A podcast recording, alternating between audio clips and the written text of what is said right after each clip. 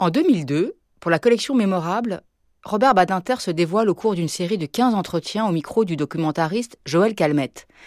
Une occasion de suivre l'incomparable parcours d'un humaniste, grand avocat d'assises, juriste, homme politique de conviction et d'action, une série réalisée par Pierrette Perronneau. Euh, je pense qu'on est à un moment singulier euh, où euh, Mitterrand vit, comme les grands écrivains, une sorte de, période de descente aux enfers. C'est très injuste parce qu'il n'y a plus que les anecdotes, les recherches de ce qu'il a pu ici ou là dissimuler ou travestir, comme le font tous les hommes public quand ils parlent d'eux-mêmes. C'est cette quête-là des zones d'ombre qui recouvre tout le reste. Et euh, ce reste est considérable. Et quand euh, l'écume euh, des jours a cessé de recouvrir le rocher, on verra combien l'œuvre réalisée par Mitterrand est importante. Mais moi, ce qui, quand j'y réfléchis, me, me paraît dominant chez Mitterrand. Euh, si j'avais à définir euh, l'action de Mitterrand à travers tant de décennies, euh, je dirais que la politique telle qu'il la concevait revêtait une, dimension d'un des beaux-arts. C'est pas original ce que je dis là, mais c'est si rare de voir et d'apprécier un grand artiste dans son domaine d'élection, et cela vaut euh, pour la politique comme euh, pour toute autre activité. Euh, il y a de, de grands musiciens, de grands peintres. Mitterrand était un grand politique, une sorte de Picasso de la politique. Et cela me, fascinait parce que c'était chez lui presque intuitif.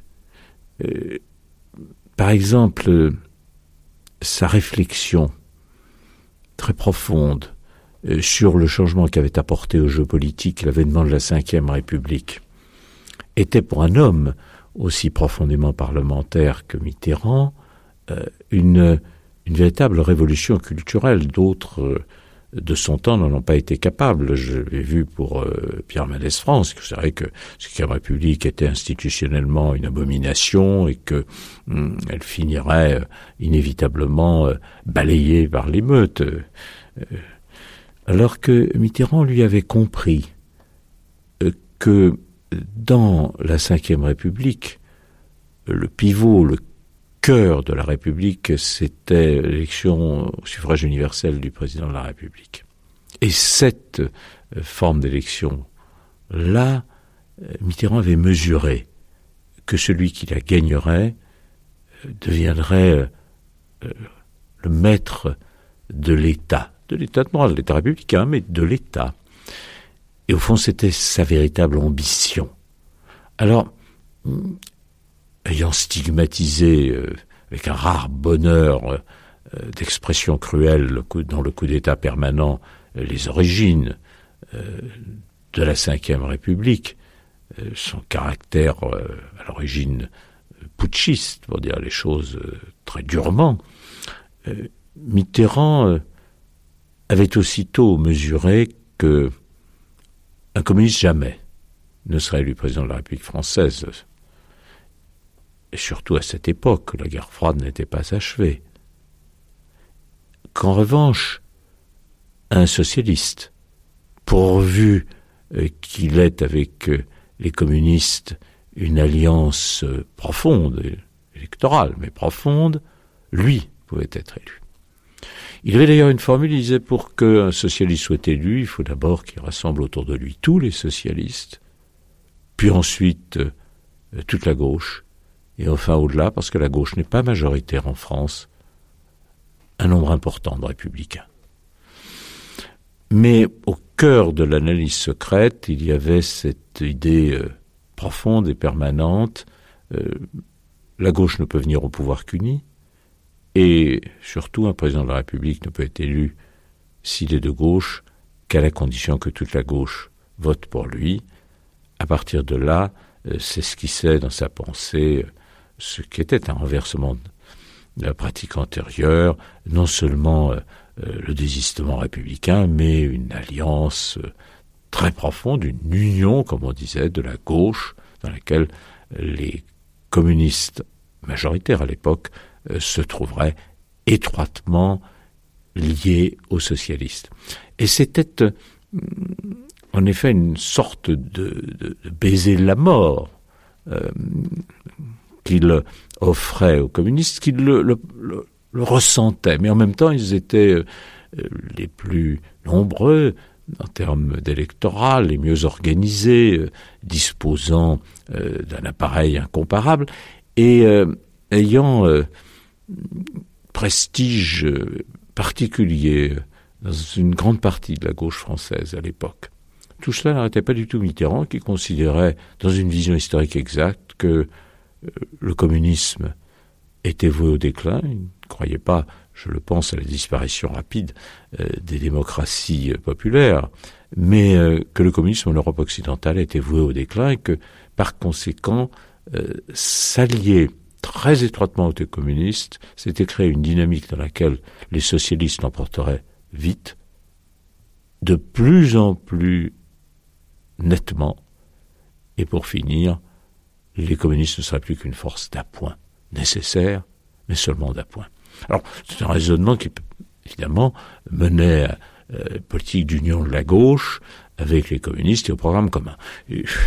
moi, pour ma part, Mitterrand disait toujours ah, euh, vous êtes euh, anticommuniste primaire, Robert. non, pas primaire, supérieur, supérieur, mais je reconnaissais volontiers que je n'avais avec le Parti communiste aucune affinité, virgule, même élective.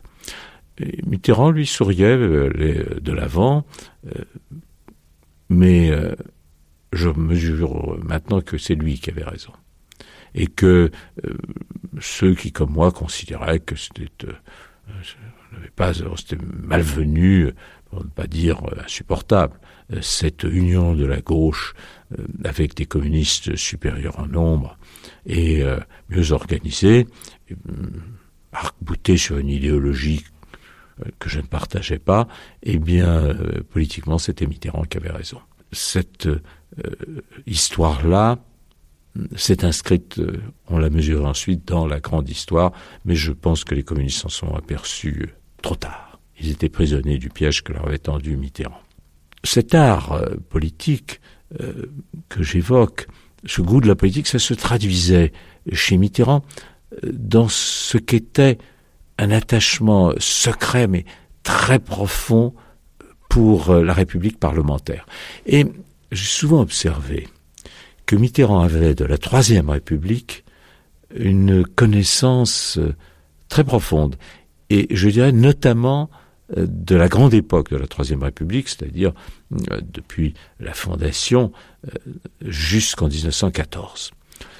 Et en définitive, le, vrai modèle du grand homme politique euh, et de l'homme d'État aussi pour Mitterrand, c'était des hommes euh, comme euh, Clémenceau ou Valdec-Rousseau, même brillants à un moindre degré, des hommes qui avaient ce talent incomparable par la, force de leur éloquence et l'intensité de leur réflexion et de leur capacité manœuvrière, ils étaient à même de surmonter tous les, tous les pièges et tous les périls euh, de la République parlementaire, des coalitions nouées et euh, vite dénouées, euh, des trahisons qui étaient la loi du genre. Bref, la virtuosité que représentait l'exercice du pouvoir sous la Troisième République, c'était cela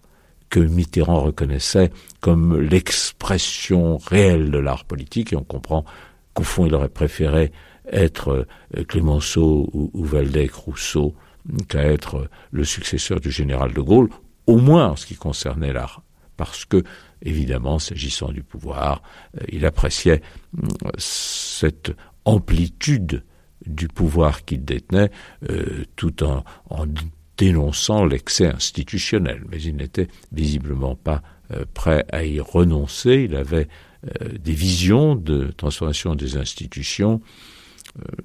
il ne les a pas véritablement inscrites dans les institutions elles-mêmes. Moi, je l'ai appelé souvent à une révision de la Constitution. Je disais que c'était impossible compte tenu de la position du Sénat toujours hostile euh, Mitterrand et au gouvernement de la gauche, c'était vrai, ça n'était pas complètement vrai dans la mesure où il aurait fait un grand référendum euh, comme le général de Gaulle, en appelant directement au peuple et en passant par-dessus le Sénat, ce que permettait la pratique, l'usage constitutionnel depuis le général de Gaulle. Il aurait certainement, j'en suis convaincu, emporté, mais il aurait fallu passer par le quinquennat, et Mitterrand n'était pas désireux euh, de réduire, fût-ce d'un jour, comme il le disait, l'exercice de son pouvoir. En ce qui concerne les grands dessins, ce qui marque le plus profondément les deux septennats et la vie de Mitterrand tout entière, c'est cette passion européenne. Je crois qu'on ne comprend pas l'action de Mitterrand si on ne l'inscrit pas euh, dans la, période euh, qui est la sienne.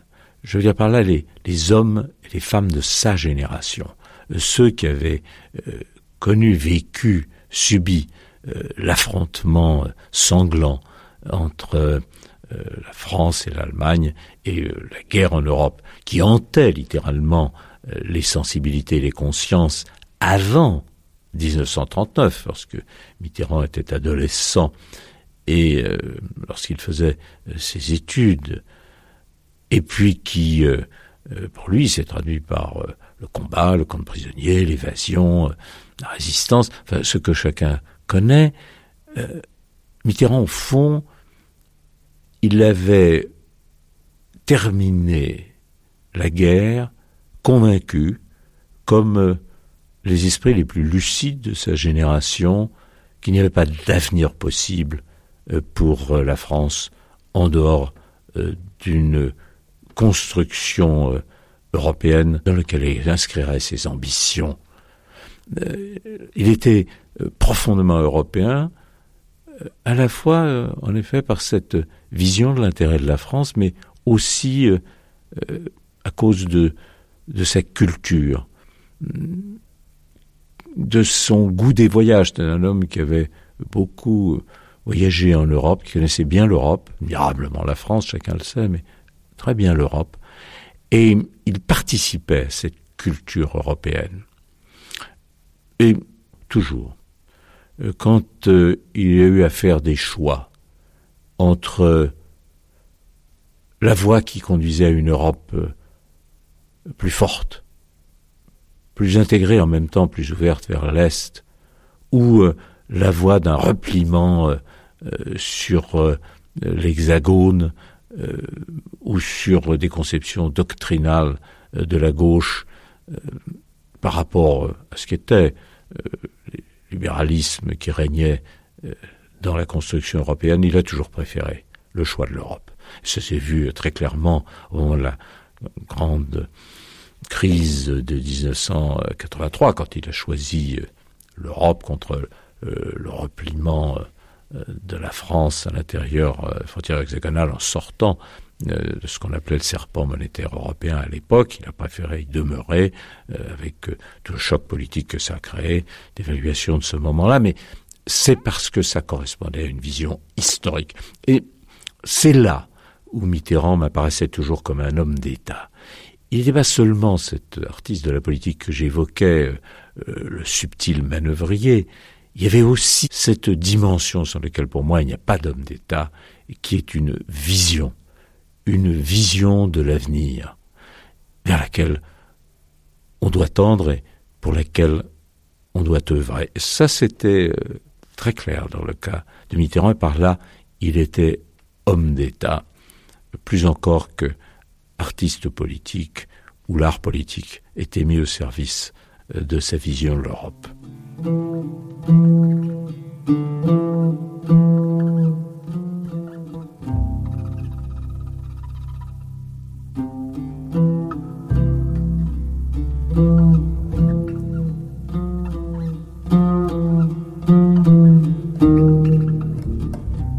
Assez euh, compris euh, ce qu'avait été la réaction de Mitterrand au moment où, où s'est effondrée euh, l'Union soviétique et où on a vu la démocratie populaire éclater et où on a vu l'Allemagne réunifiée, comment dirais-je, presque en une nuit. on a vu le croulement du mur de Berlin et immédiatement après, le chancelier Kohl, grand homme d'État, mesurait l'importance de l'instant historique et en faire bénéficier son pays. Eh bien, à cet instant-là, il dit ah mais euh, Mitterrand a hésité, euh, pas du tout.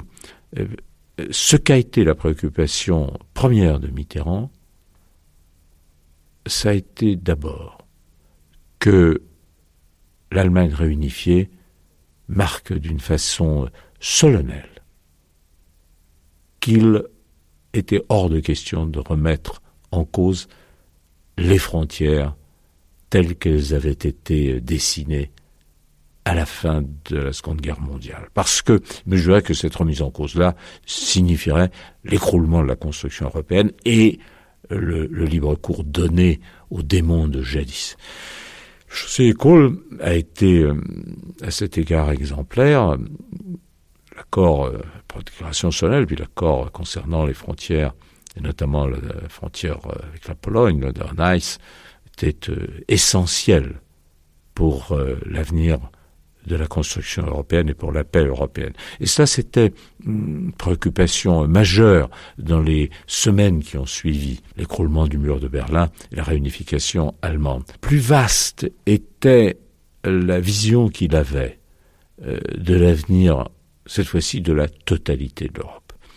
Et cette vision-là, il ne l'avait pas, euh, à mon sens, assez euh, élaboré. Il avait le sentiment que une nouvelle Europe naissait dans laquelle il conviendrait qu'il y ait des liens entre l'Union européenne, euh, pays de l'Europe occidentale, l'Union européenne élargie tous les États euh, de l'Ouest européen, du Nord, bref, aux démocraties euh, européennes, euh, ancienne. Et puis, euh, il fallait y associer les nouveaux États qui construisaient leur démocratie à l'Est. Alors, c'était très complexe. Ces États émergeaient de la nuit totalitaire, il n'était pas un niveau économique qui permettait de les intégrer dans l'Union européenne aisément. On oublie toujours que l'Union européenne c'est un espace de compétition et que on ne sait pas courir ensemble euh, sans dommage euh, des athlètes surentraînés et euh, des grands convalescents. donc, le, mesurer la, difficulté d'une élaboration d'Union européenne intégrée où seraient présents dans des délais très rapprochés les pays de l'Est et, les membres fondateurs de l'Europe occidentale. Alors il avait eu l'idée de cette confédération, une espèce d'intuition. Euh, on aurait euh, réuni ensemble dans un, espace confédéral euh, très dominé par l'exigence de la culture commune, le savoir commun, tout ce qui était du domaine de la pensée, de la recherche, se trouverait alors là euh, rassemblés au sein d'un vaste espace, euh, circulation des hommes, circulation des produits, euh, circulation des richesses aussi, mais mm, d'une façon moins ouverte qu'au sein d'une union intégrée à l'ouest de l'Europe.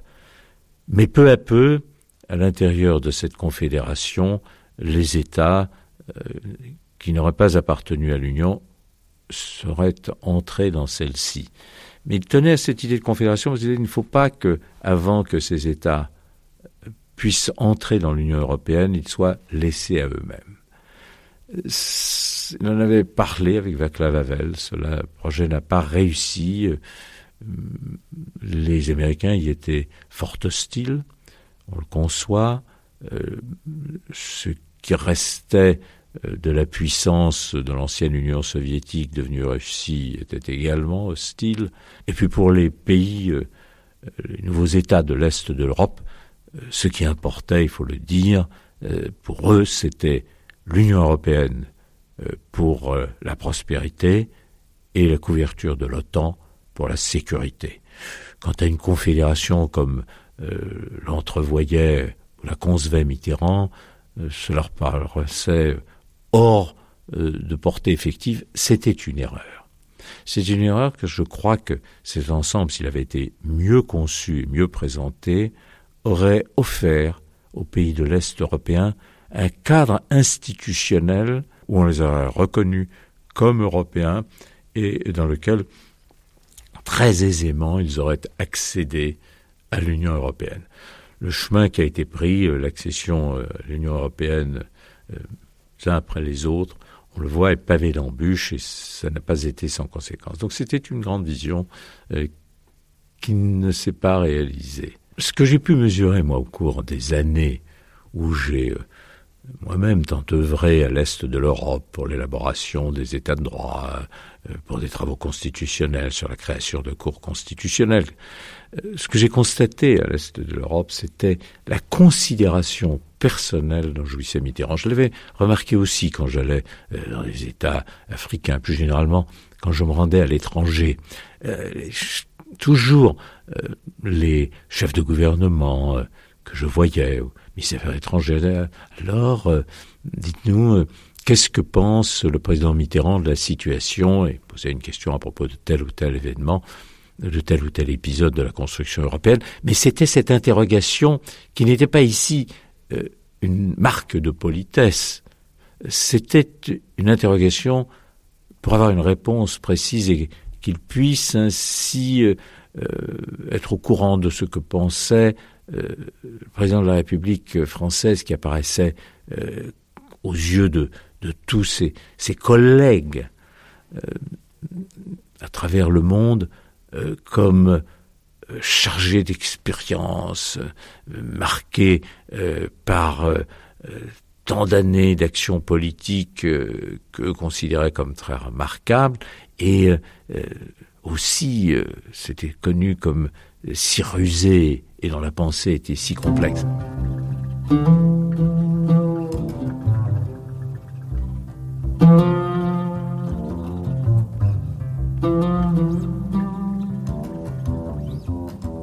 Mitterrand aimait passionnément la liberté. Pas seulement parce que hmm, appartenait à une génération, il était d'une sensibilité pour laquelle euh, défense, progrès des libertés se confondaient avec euh, l'idée qu'il se faisait de la France. Mais quand je parle de Mitterrand et de la liberté, je veux dire lui-même. Euh, lui-même, Mitterrand, ne pouvait supporter que s'exerça sur lui euh, une autorité qui l'aurait bridé. C'est l'homme le plus indépendant et, je dirais, le, le plus libre euh, que l'on puisse concevoir.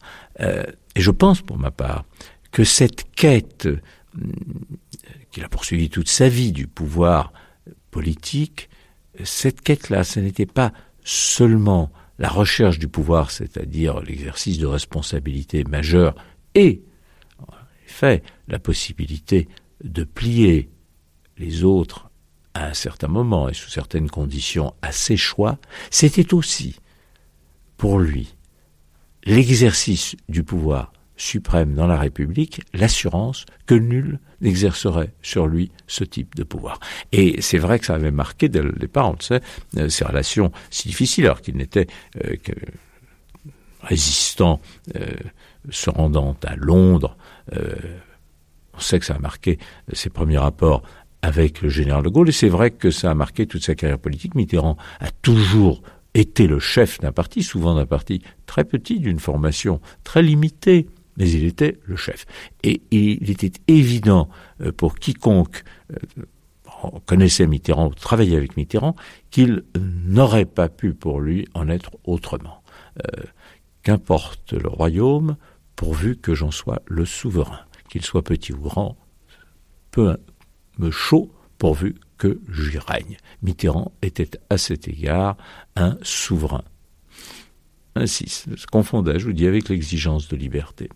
Alors, en ce qui concerne maintenant euh, la justice, les rapports de Mitterrand avec la justice est extraordinairement complexe. Mitterrand avait une, grande idée du rôle que la justice devait jouer dans un État et dans la République. Il avait à cet égard une vision élevée de la justice. Mais alors, très paradoxalement, cet homme euh, qui euh, aimait la justice n'aimait pas du tout les juges. Et il avait euh, à leur égard des propos qui n'étaient pas toujours amènes. on sentait qu'il avait été marqué par la fréquentation des magistrats sous la quatrième République, qui considérait, comme la plupart des hommes politiques de son temps, euh, que les magistrats étaient dociles euh, au pouvoir politique, euh, moins par conviction que par ambition.